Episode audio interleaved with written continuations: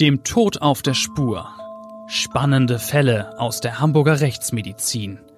Der Crime Podcast vom Hamburger Abendblatt. Moin und herzlich willkommen zu unserem Abendblatt Crime Podcast. Ich bin Bettina Mittelacher, Gerichtsreporterin beim Hamburger Abendblatt und wie immer ist Klaus Püschel dabei, Rechtsmediziner, Seniorprofessor, Experte im Unruhestand und deutschlandweit und international unterwegs, um mit seiner Expertise zu helfen, Kriminalfälle aufzuklären. Wie schön, dass du trotzdem wieder die Zeit gefunden hast, hier zu sein. Aber gerne doch. Ein herzliches Moin auch von mir. Liebe Bettina, heute hast du wieder einen exquisiten Fall ausgesucht. Mord auf Bestellung und eine fernsehreife Mörderjacht. Wir sprechen über einen Fall, der mehr als nur einen Hauch von Mafia hat. Es geht um einen Auftragsmord an einem 34-Jährigen, der sich im Hamburger Milieu Feinde gemacht hat, mächtige Feinde.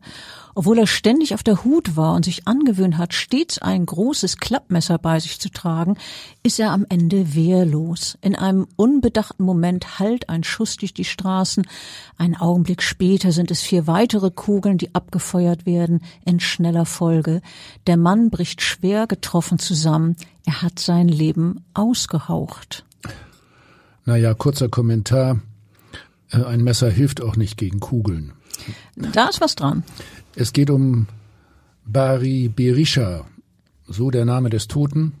Ihm wurde zum Verhängnis, dass er sich mit den falschen Leuten angelegt hat. Der Mann, der mit illegalem Glücksspiel sein Geld gemacht hat, hat wohl geglaubt, er könne sich alles leisten und jedem trotzen.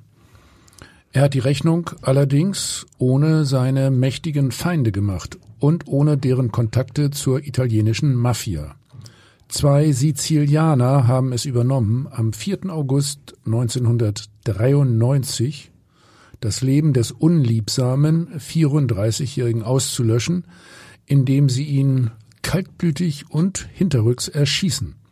Die Killer ließen sich ihren Auftragsjob gut bezahlen, aber nicht gut genug, dass es sich lohnen würde, dafür seine Freiheit einzubüßen auf lange Zeit. Giovanni G. und Daniele S. bekamen nämlich lebenslänglich. Bettina, lass uns mal die Hintergründe dieses spannenden Mordfalls detaillierter darlegen.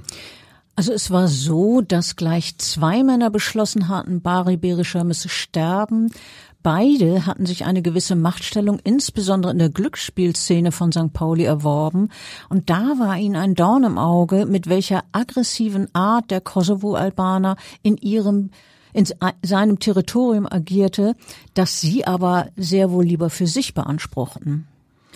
Ja, und nicht nur das. Immer wieder hatte Berisha auch körperliche Auseinandersetzungen gesucht. Und er hat sich auch hohe Geldsummen geborgt, und die dann nicht zurückgezahlt. Das kommt überhaupt nicht gut an in der Szene. Das schreit ja geradezu nach Rache. Also so hat das zumindest Salvatore L. empfunden. Der 36-Jährige mit sizilianischen Wurzeln ist ein Mann, der sich ebenfalls in der Szene des illegalen Glücksspiels tummelt. Er hat diesem Bari Berischer 60.000 Mark geliehen. Mark, wir reden ja über das Jahr 1993. Und äh, dieses Geld nicht zurückerhalten. Und das macht Salvatore L. wütend. Außerdem sollte eine unmissverständliche Lektion, die er Berisha nur Erteilen wie anderen Geldleihern als abstreckendes Beispiel dienen und sie dazu motivieren, ihre Schulden pünktlich zu begleichen. Darüber hinaus wollte der 36-Jährige seine Stellung in der Glücksspielszene festigen und am besten sogar noch ausbauen. Ja, und dann gibt es noch einen weiteren Mann, der ebenfalls Rachegedanken gegen Bari Berischer hegt. Erzähl noch mal bitte, Klaus, was wir über diesen zweiten Mann wissen, was über ihn bekannt ist. Ja, da geht es um Fazli G., ebenfalls Albaner. Und ähm, er verspricht sich von der Ausschaltung des Konkurrenten ein besseres Standing für sich selbst auf dem Kiez. Außerdem hat der 29-jährige Fazli G., dem äh, manche auch eine enge Verbindung zum eigentlichen Paten von St. Pauli nachsagen noch ein weiteres Motiv. Er hatte Monate zuvor mit Berisha eine körperliche Auseinandersetzung, das haben wir schon erwähnt, bei der er der Unterlegene war. Nun will Fazli G. seine verletzte Ehre wiederherstellen. Nachdrücklich und endgültig. Ja, das möchte er gerne. Salvatore L möchte das ja auch, aber sie wollen gerne, dass den schmutzigen Job andere erledigen, und zwar Männer, die nicht in Hamburg ansässig sind, sondern auf Sizilien. Salvatore L. hat beste Kontakte auf die italienische Insel. Schließlich wurde er dort geboren und hat da gelebt, bis er elf Jahre alt war. Da liegt es doch nah, mal bei einem alten Kumpel anzufragen, vor allem wenn dieser enge Kontakte zur Mafia pflegt. In diesen Kreisen ist äh, Skrupel bekanntlich ein Fremdwort. Rache allerdings ein edles Motiv. Und ein Killerauftrag ist ein Job, der professionell erledigt werden kann und soll. So hört und so liest man es jedenfalls immer wieder, wenn von der Mafia die Rede ist. Ja, die Mafia hat schon einen sehr speziellen Ruf, den sich Salvatore L. offenbar zunutze machen will. So kommt es, dass er an einem Tag im Frühjahr 1993 in dem Haus von Giovanni G. auf Sizilien anruft. Am Apparat ist eben jener Salvatore L. aus Hamburg und er fragt, ob der Sizilianer ihm helfen könne.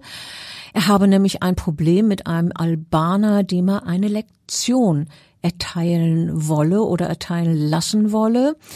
Der Job, sagt Salvatore L., solle von zwei Leuten erledigt werden. Ob Giovanni G. nicht seinen Freund Daniele S. mit ins Boot holen kann? Tja, und der ist so frei. Allerdings verschweigt Giovanni G. gegenüber seinem Kumpel, dass es sich um einen, ja, echten Mordauftrag handelt. So wie der 30-Jährige den Job gegenüber seinem Freund darstellt, kann äh, Lektion erteilen, ja, in der Version der Mafia unter Umständen auch äh, bedeuten, dass beispielsweise ein Schuss ins Bein versetzt wird. Das wäre dann schon eine unmissverständliche Warnung nach Mafiaart, oder? Ja, soweit ich das äh, verstehe. Das würde zu den Gebaren der Mafia passen, nach allem, was man so hört.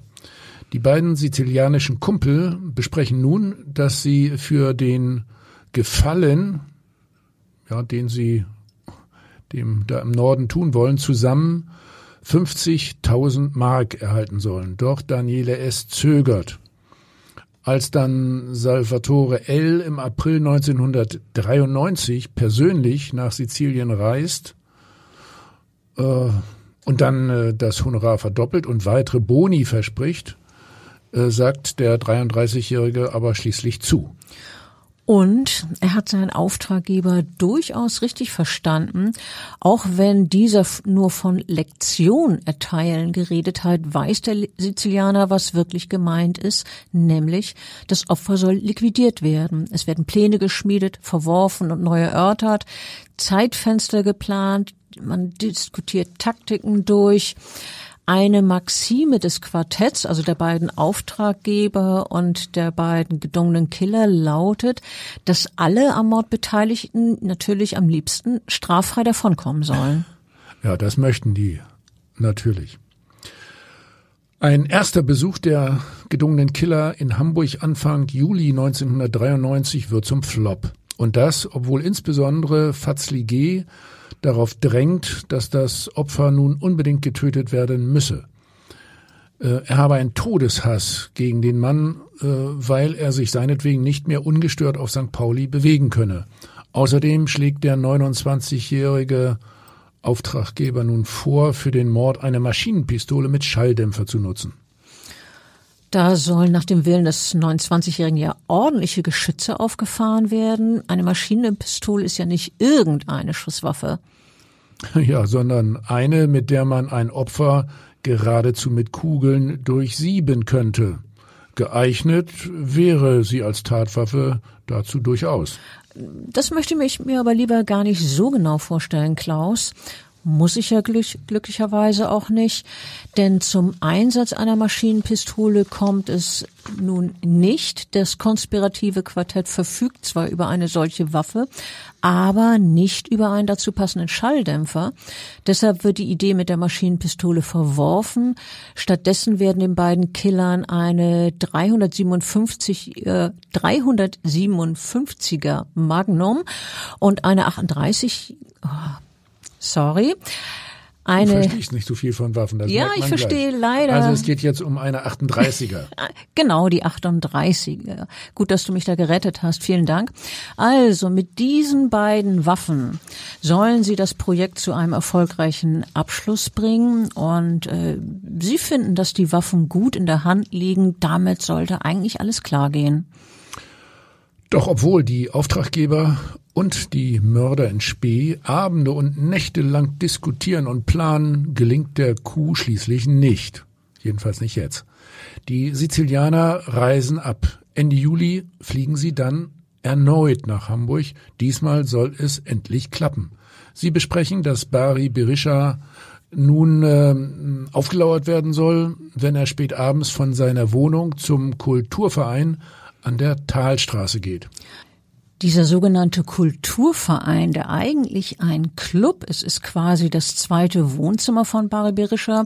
Er ist auch finanziell daran beteiligt. Und um sicherzustellen, dass die Killer nicht versehentlich den Falschen erschießen, gibt es in einer Bar in der Nähe einen Probelauf, bei dem Giovanni G. und Daniele S das Objekt der Begierde gezeigt wird. Sie prägen sich das Gesicht des avisierten Opfers ein und seinen relativ auffälligen Gang. Ja, jetzt ist man sicher, dass es gelingen kann mit dem Mord. Dabei ist allen an äh, diesem Mordplan Beteiligten völlig klar, dass Berisha keine Chance bekommen soll, sich zu verteidigen. Er soll ja regelrecht überrumpelt werden und äh, niedergeschossen ganz kaltblütig. Ja, nach Profi-Art. Genau. Am 3. August 1993 erhalten die Lohnkiller einen Teil ihrer Bezahlung und die beiden Pistolen, mit denen sie das Verbrechen ausüben sollen. Nun scheint endgültig alles bereit.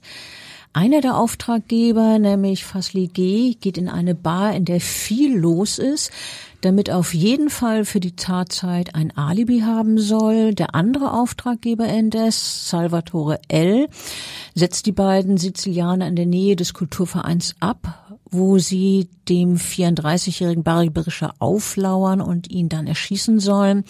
Danach, so ist der Plan, sollen sie die knapp 100 Meter zurücklegen, wo ihr Auftraggeber in einer Seitenstraße mit einem Fluchtfahrzeug warten würde, weit genug entfernt, um nicht mit dem Mord in Verbindung gebracht zu werden. Das ist der Plan. Es äh, dauert nun einige Stunden, bis ihr Zielobjekt sich endlich blicken lässt. Die äh, beiden Killer äh, ergreifen ihre Pistolen und folgen Bari Berisha. Nun geht dann alles ganz schnell. Fünf Schüsse insgesamt peitschen durch die Luft.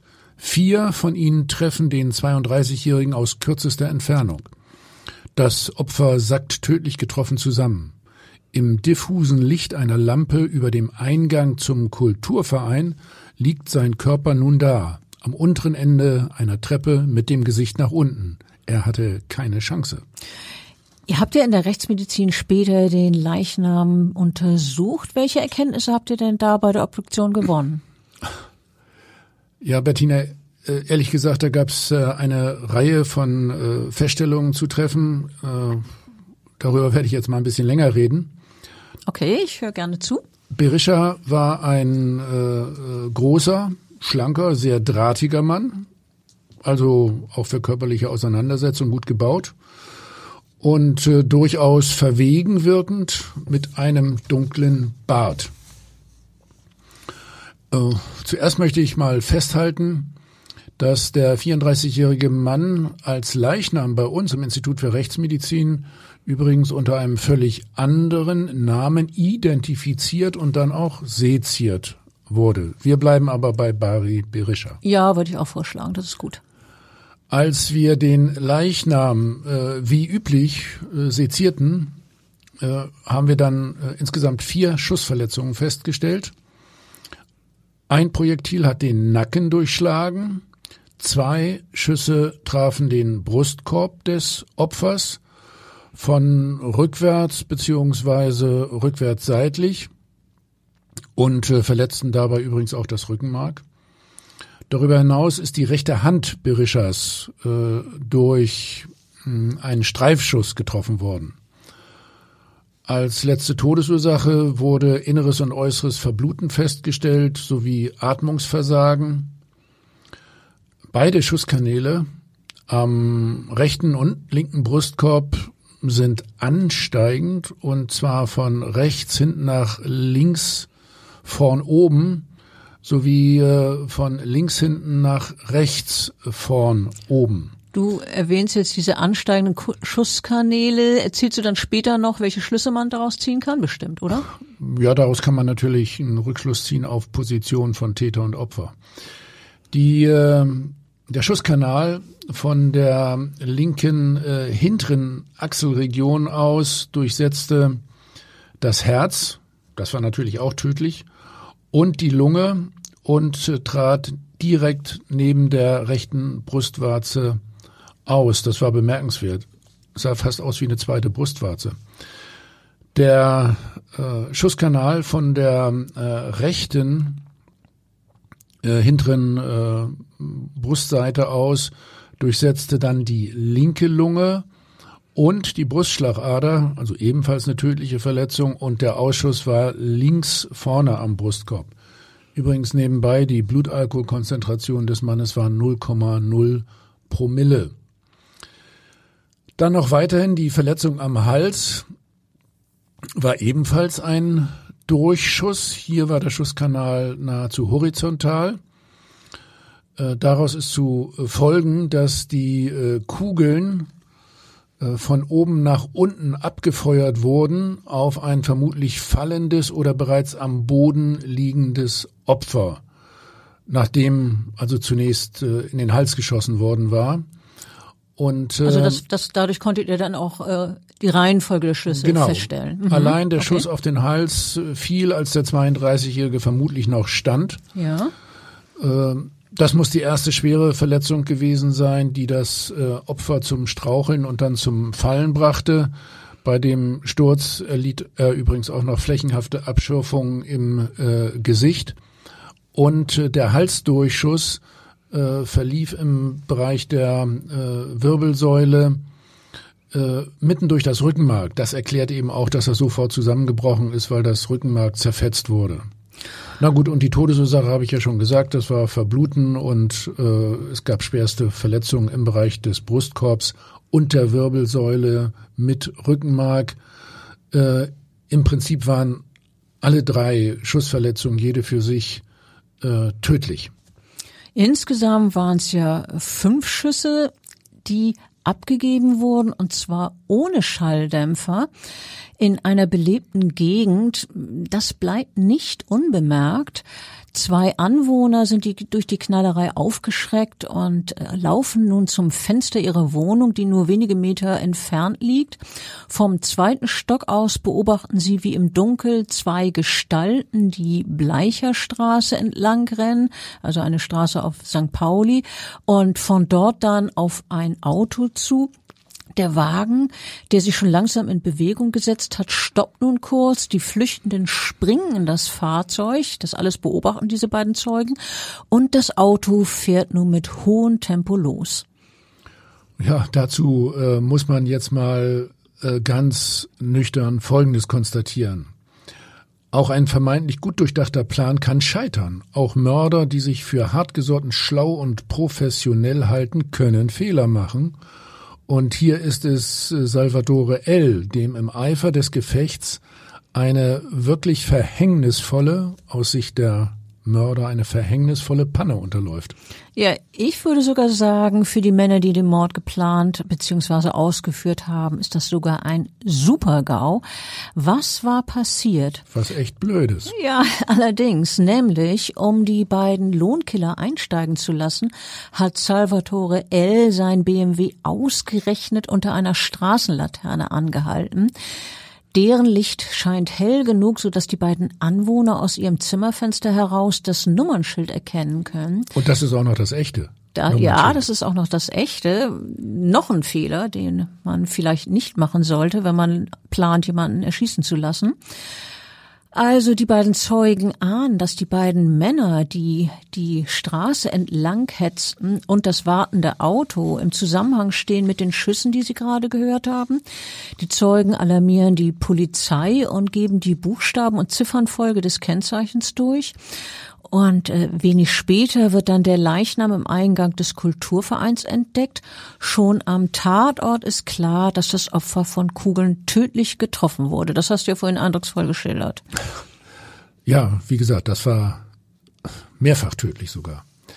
Und äh, jetzt äh, drängt sich äh, förmlich der Verdacht auf, dass es einen Zusammenhang gibt zwischen den tödlichen Schüssen und diesem Nummernschild, was die man sich so gut gemerkt haben. Ja, allerdings, es gibt diesen Zusammenhang, das, das liegt ja wirklich nahe und die Polizei handelt dann auch sehr schnell.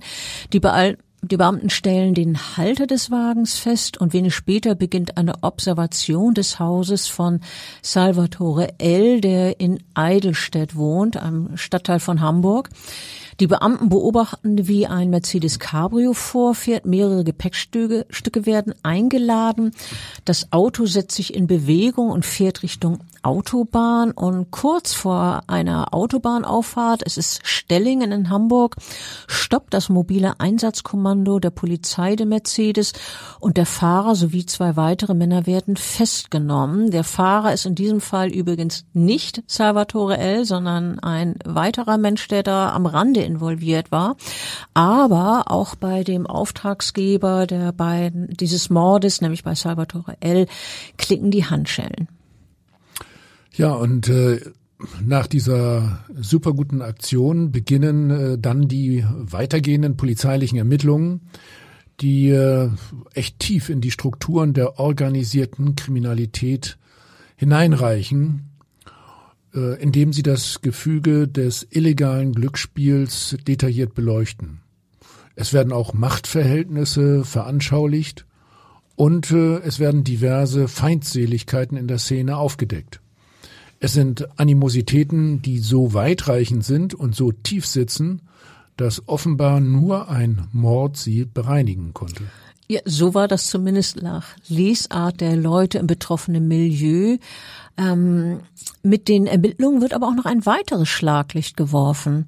Na und? Das wäre welches? Naja, hinter allem steckt ja die erbitterte Auseinandersetzung um die Vorherrschaft in der Hamburger Rotlichtszene. Da muss man dazu wissen, Anfang der 1990er Jahre lieferten sich Albaner und Türken einen regelrechten Krieg darum, wer in der Hamburger Rotlichtszene und auf dem Drogenmarkt das Sagen hat. Das soll ja damals ein sehr lukratives Geschäft gewesen sein, bei dem es um Millionen geht. Später haben sich ja die Gruppierungen, die um die Dominanz im Milieu kämpften, etwas geändert. 1993 und 1994 sind es insbesondere rivalisierende Albanerbanden, die sich dann bekriegen. Lokale auf St. Pauli werden genutzt, um Einbruchsteams zusammenzustellen und Hehlereigeschäfte abzuwickeln, Beteiligungen am illegalen Glücksspiel, am Rauschgifthandel und in der Zuhälterei auszubauen und das Ganze dann zu festigen. Und schließlich kommt es sogar zu einer Kooperation zwischen den albanischen Clans und der italienischen Mafia. Merke, der Albaner-Clan kennt keine Geduld, wenn es um Spielschulden geht. Also wie hier jetzt in unserem Fall. Der brutale Mord ist ebenso eine Warnung an alle anderen säumigen Schulder, Schuldner auf dem Kiez. Ja, das haben Sie dann ja auch eindrucksvoll be bewiesen mit diesem Mordauftrag. Ich denke, das hat sich jeder gemerkt damals in der Szene. Es ist dann der Mai 1994, also ungefähr dreiviertel Jahr nach dem Mord, dass der Prozess gegen die gegen drei Männer beginnt, die Monate zuvor verhaftet worden sind. Also jetzt konkret Salvatore L., von dem man ja annimmt, das war der Auftraggeber, und die beiden mutmaßlichen Schützen, nämlich Giovanni G. und Daniele S. Ja, Bettina, du warst ja damals äh, dabei. Erzähl mal von deinen Eindrücken, wie das damals so vor Gericht ablief. Gern. Ähm, also ich erinnere mich, dass die Sicherheitsvorkehrungen im Hamburger Strafjustizgebäude zu dem Zeitpunkt schärfer sind denn je. Auf den Fluren stehen etliche Polizisten bereit, ebenso dann im eigentlichen Verhandlungssaal.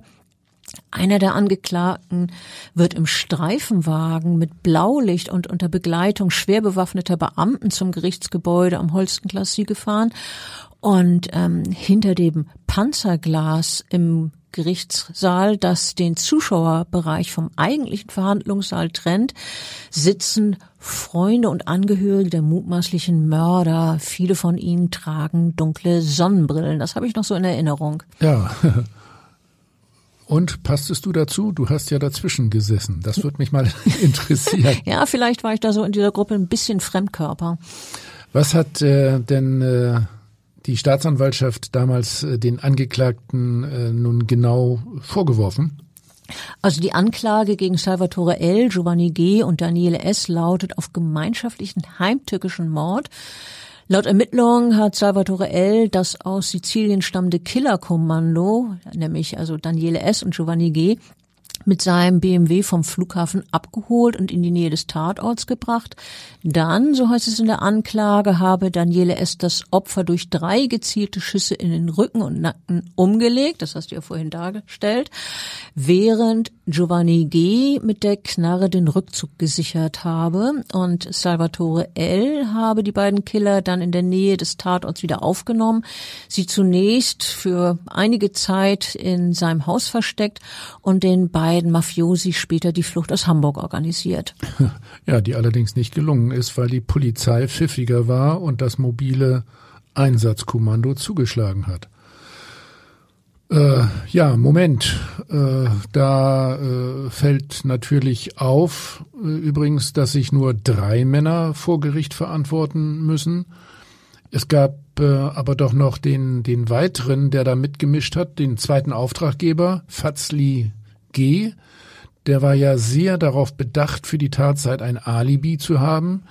Gegen ihn gab es damals noch nicht genügend Anhaltspunkte für eine Anklage, oder? Wie war das? Ja, genau so war es. Der hat sich ja erstmal einigermaßen schlau im Hintergrund gehalten. Wir haben ja vorhin erzählt, dass der sich für die Tatzeit ein Alibi gesucht hat, indem er in einer Kneipe gewesen ist, wo es viele Leute gab, die hinterher bestätigen konnten, dass er da einfach nur ganz harmlos rumgesessen hat.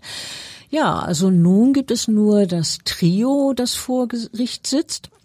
Während ihrer Vernehmung im Ermittlungsverfahren hatten die Verdächtigen unisono bestritten, etwas mit den tödlichen Schüssen auf den 34-Jährigen zu tun zu haben. Insbesondere die beiden Männer mit Wohnsitz auf Sizilien gaben an, sie seien in friedlicher Mission nach Hamburg gekommen. Sie hätten hier nämlich ein Auto kaufen wollen, sagten sie ähm, im Ermittlungsverfahren dann aber, aber jetzt im Prozess haben die Angeklagten dann von ihrem Recht zu schweigen Gebrauch gemacht. Stattdessen kommen nach und nach 48 Zeugen zu Wort, also eine ganze Menge. Manche wissen um äh, angebliche Feindseligkeiten auf dem Kiez. Einige andere, wie Anwohner und Passanten, haben Beobachtungen unter anderem im Umfeld des Tatorts gemacht. Auch Indizien wie die Flugtickets, die die Reisen von und nach Sizilien belegen und äh, Telefonverbindungen werden herangezogen.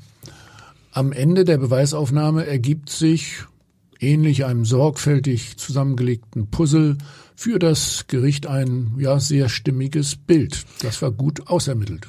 Ja, und dieses Bild, das sich dann das Gericht gemacht hat, führt dazu, dass alle drei Angeklagten am 13. Juli 1994 zu lebenslanger Freiheitsstrafe wegen Mordes verurteilt werden. Jeder von ihnen legt Revision ein, doch allein Salvatore L. hat mit seinem Rechtsmittel Erfolg, allerdings nur in einem Detail kein so wahnsinnig wesentliches Detail. Dies hat aber zur Folge, dass gegen den 36-Jährigen erneut verhandelt werden muss. Aber jetzt nicht nur gegen ihn. Und das kommt so. Eigentlich gilt ja in den Kreisen der Mafia die Omerta, das Gesetz des Schweigens. Seine Befolgung wird auch von Außenstehenden verlangt. Doch einer der Killer, Daniele S., hat inzwischen bei der Polizei ausgepackt. Der Sizilianer, so hat er es den Ermittlern und später auch als Zeuge vor Gericht ausgesagt, habe sein Gewissen erleichtern wollen. Oh, als Mafiosi einer mit Gewissen? Ja, also klingt zumindest überraschend. Mag ja sein, dass das ein Grund war, weshalb er jetzt äh, ausgesagt hat. Es mag aber auch eine Rolle gespielt haben, dass er sich gewisse Vorteile von seiner umfassenden Aussage versprochen haben könnte. Beispielsweise wären da zu nennen eine schnellere Überstellung in sein Heimatland.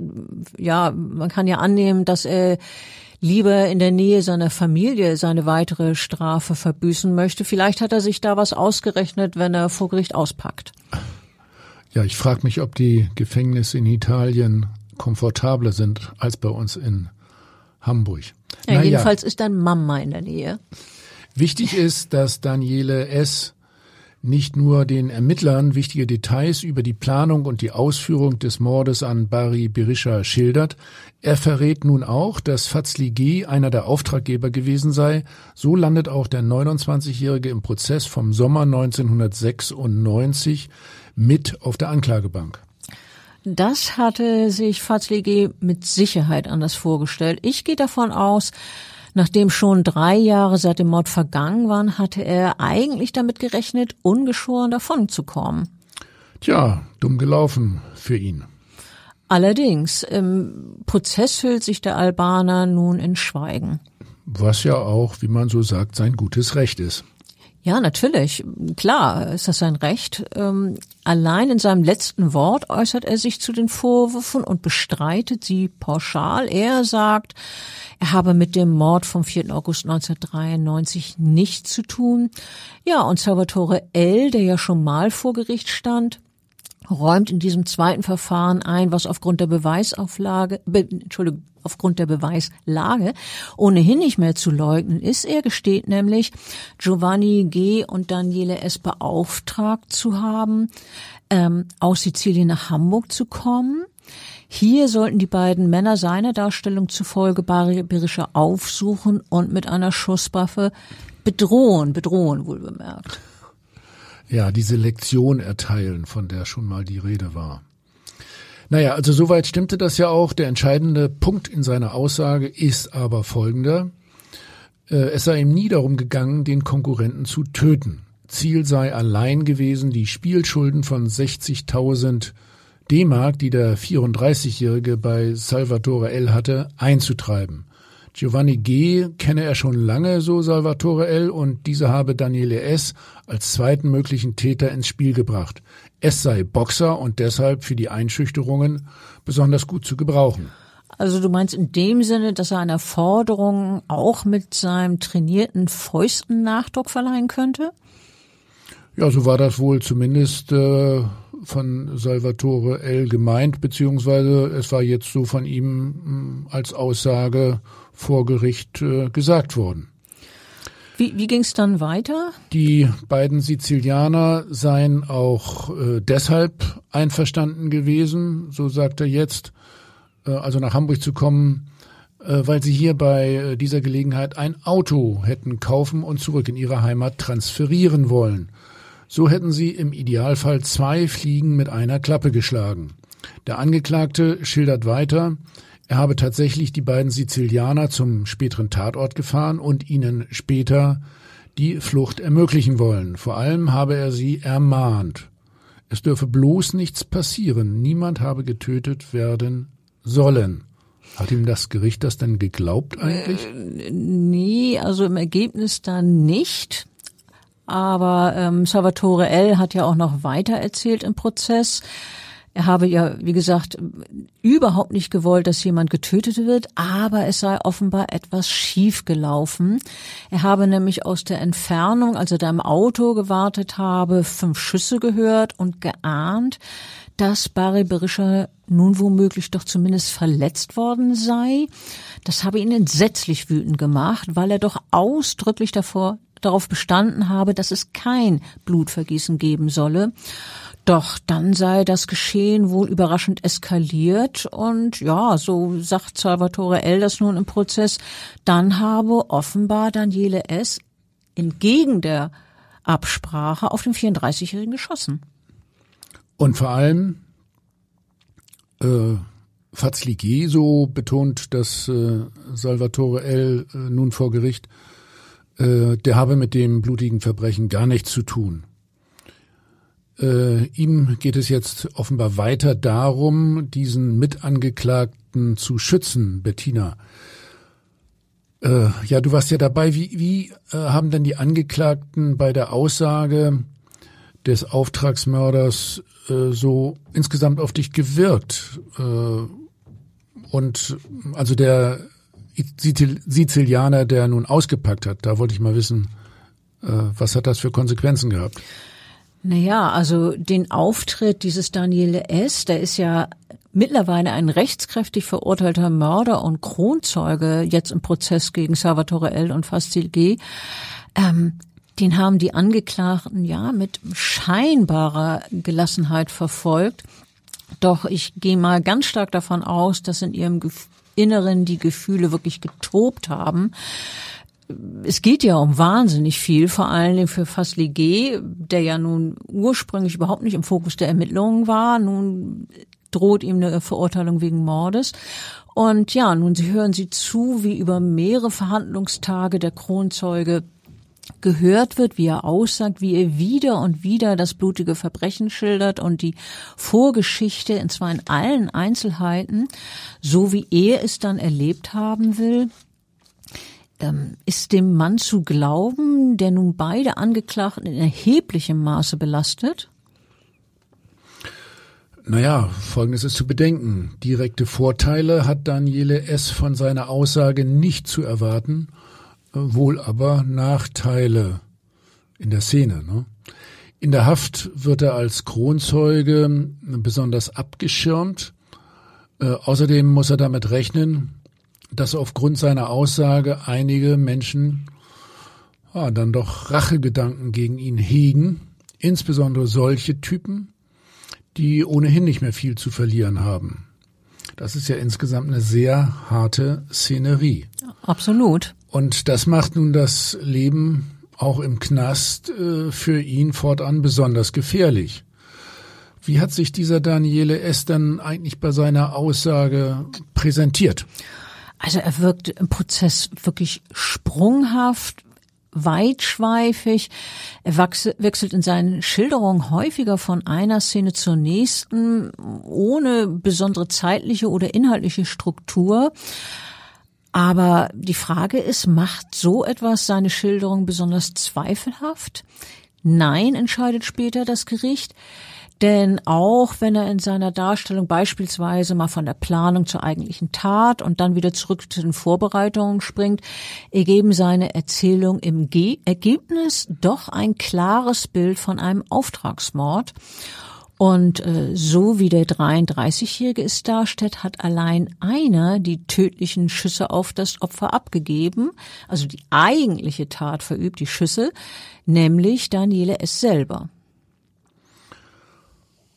Puh, ja, also im Ergebnis äh, kommt das Gericht in dieser neuen Verhandlung gegen Salvatore L. und Fazli G. schließlich äh, zu einer Verurteilung von Salvatore L. zu lebenslanger Freiheitsstrafe wegen Mordes. Also da ist das erste Urteil bestätigt.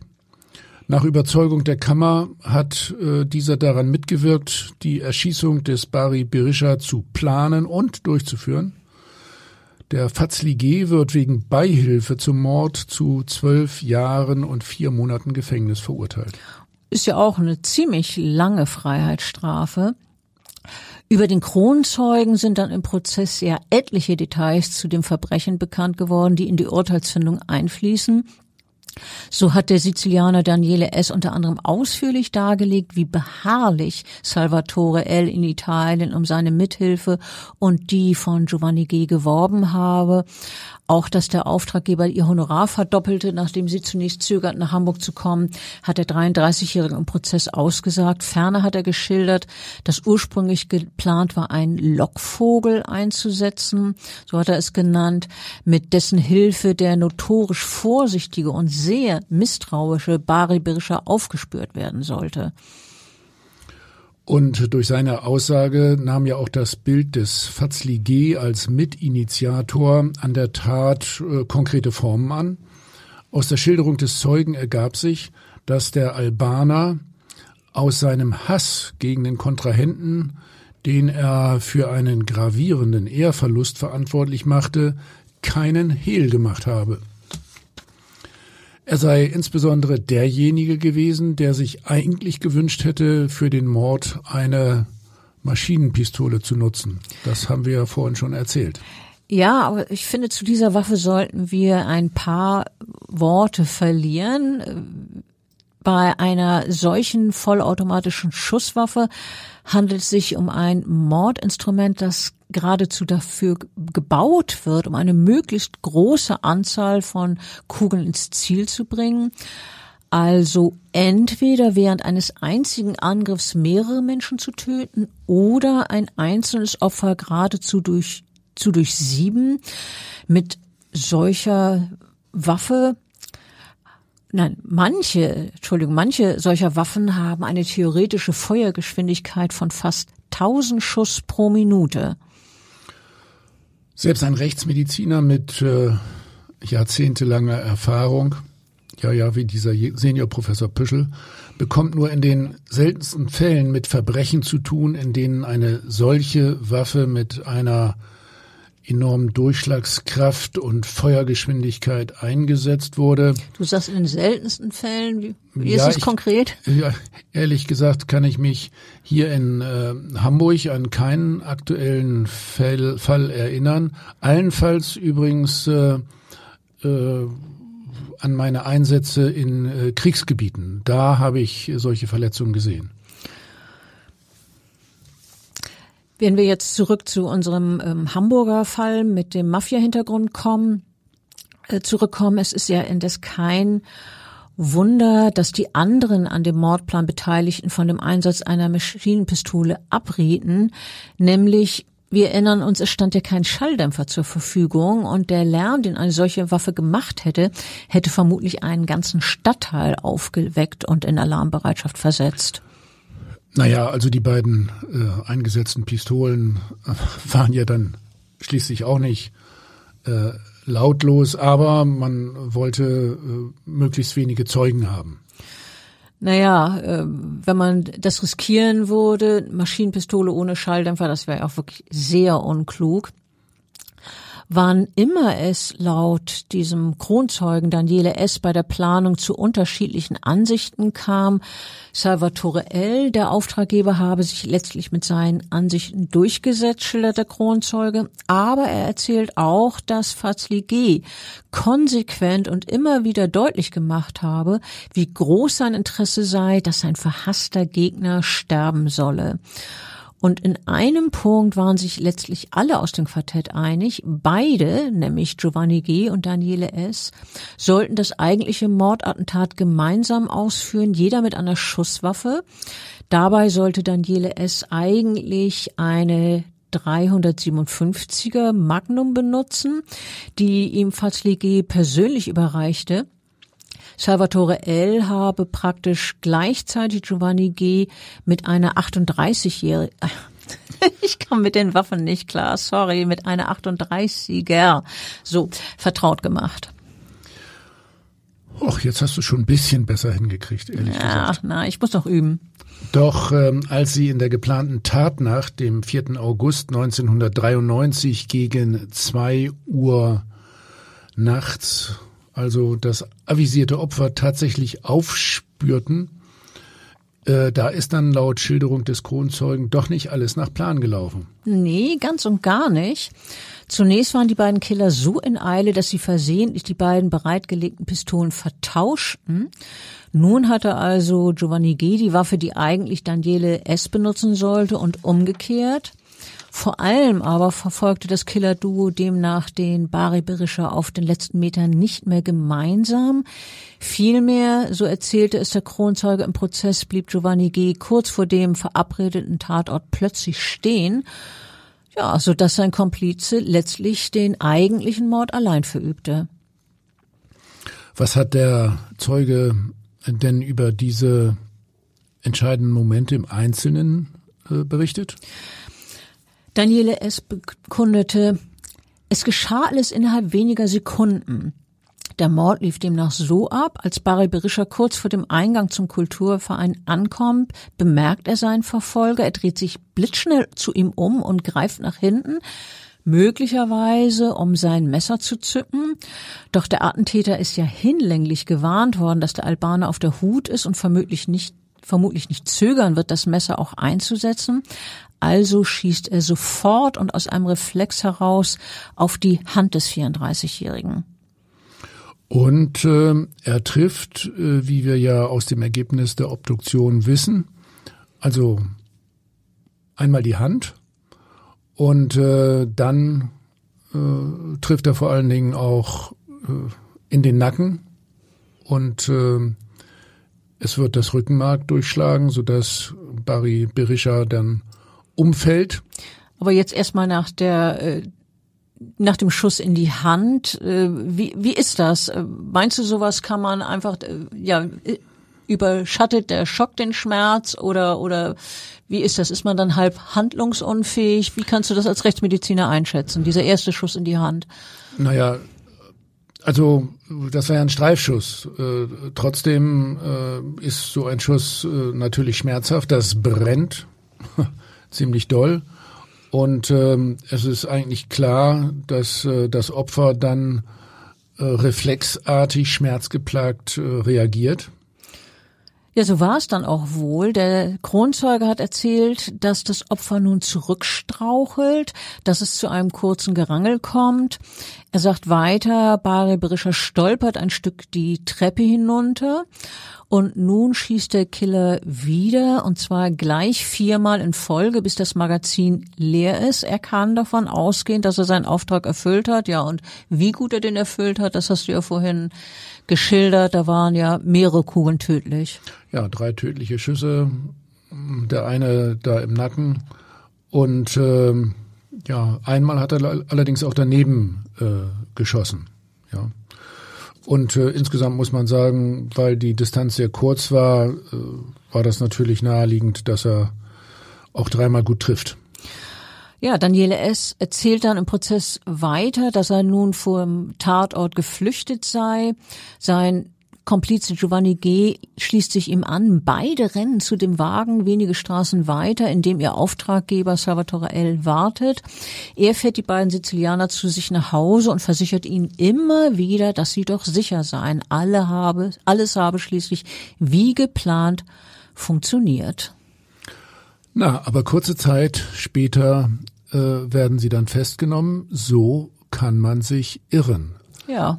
Na, die Killer, die haben eben doch in Bezug auf äh, den Tod des Opfers zwar ganze Arbeit geleistet, aber bei der Vorbereitung ihrer Flucht, beim Fluchtweg und Fluchtfahrzeug, da haben sie einen ganz elementaren Fehler produziert, in dem äh, das Kennzeichen so gut ablesbar war. Und die Polizei hat in diesem Falle wieder einmal sehr schnell, sehr konsequent und äh, insgesamt äh, ja sehr äh, gut geplant gearbeitet. Die haben einen echt guten Job gemacht von Seiten der Polizei. Ich finde, das war echte Maßarbeit. Ja, also ich finde auch, das kann man durchaus so sagen. Insgesamt finde ich ein super, super spannender Fall. Mafia, also mehr geht ja nun eigentlich kaum in Hamburg. Aber die Hamburger Polizei schlägt die Mafia. Gut. Tschüss. Tschüss und vielen Dank.